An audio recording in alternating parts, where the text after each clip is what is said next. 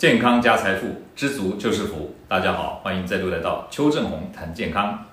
今天啊，邱医师要回答一个网友的问题啊。他说：“邱医师，你提过说冷刺激促进新陈代谢，那么冷热交替啊这样子的刺激呢，对身体有什么功效？像韩国蒸汽浴或者是日本的泡温泉，对身体会有什么影响？”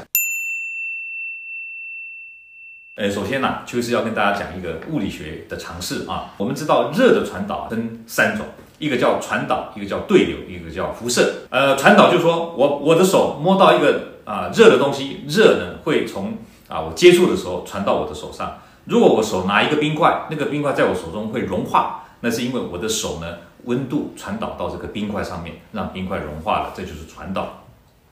那么对流呢？对流就是空气或者水，它呢受热以后密度减少，所以它会往上飘、往上浮。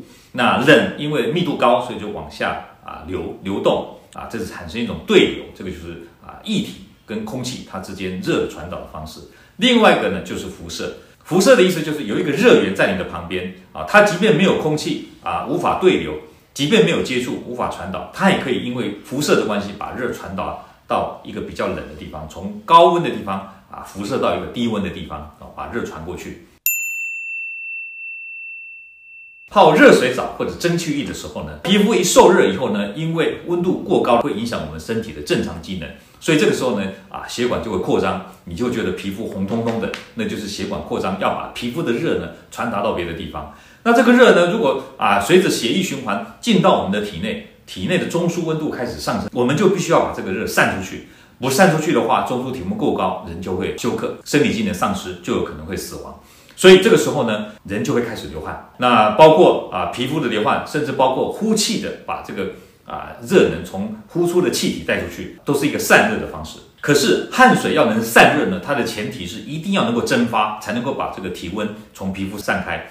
如果你是泡在热水里面，或者是像啊夏天的时候，环境湿度很高，那个汗流到皮肤上却没有办法挥发，那这样就达不到散热的效果了。各位就可以想象了，如果今天我是整个身体都泡在热水里面，那个热传导到我的体内，我的体内要靠流汗排出，可是汗却泡在水里面，没有办法蒸发。请问各位，这样子这个汗能不能把我们的体热带走？答案是不可能。所以这个时候呢，只有我们露出来的部位，包括脸啊、脖子、头皮，能够把热带走。如果你泡澡泡得过高的温度，时间过久，就有可能因为热散不出去而导致衰竭，甚至导致死亡。二零零六年呢、韩国就有一个人啊，他泡热水澡连续泡三个小时之后昏迷，同时呢并发多重器官衰竭而死亡。四年之后啊，在中国也有一个类似的报道，一个患者呢泡完温泉以后就死亡。日本呢也经常啊传出啊泡澡以后导致啊昏迷或者死亡的案例。有没有避免泡澡导致昏迷的方法呢？答案是有的，一定要注意两件事。第一件事呢，就是泡澡的时候呢，你不要脖子以下、身体的绝大部分都浸在热水里面，你应该啊尽量让胸部以上的皮肤啊露在外面啊，这样的话呢，可以借由胸部以上的皮肤的流汗蒸发来帮你带走。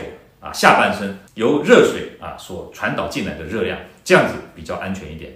第二点呢，你可以学习日本人泡汤的时候啊，拿一条湿毛巾放在头顶上，借由这个湿毛巾的水分从头顶蒸发，把一些头皮的热能带走，这样子来避免啊身体的体温过度的上升啊，无法散热而导致的悲剧。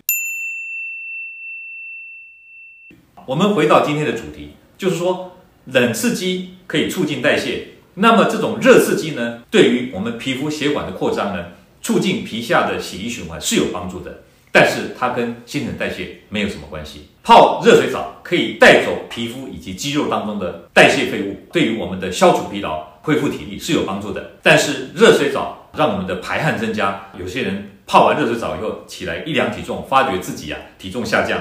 其实啊，它掉的是水分，而不是脂肪，绝对不是热水能够帮助你燃烧脂肪或帮助你减肥，这个是不可能的。希望以上分享的讯息啊，对你有所帮助。欢迎大家订阅我的频道，按赞、分享、按小铃铛，获取最新的讯息。我们下回再见，拜拜。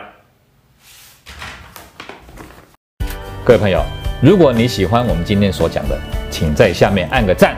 如果你对我们的内容感到兴趣，想要获得最新的讯息，请按订阅，下回见。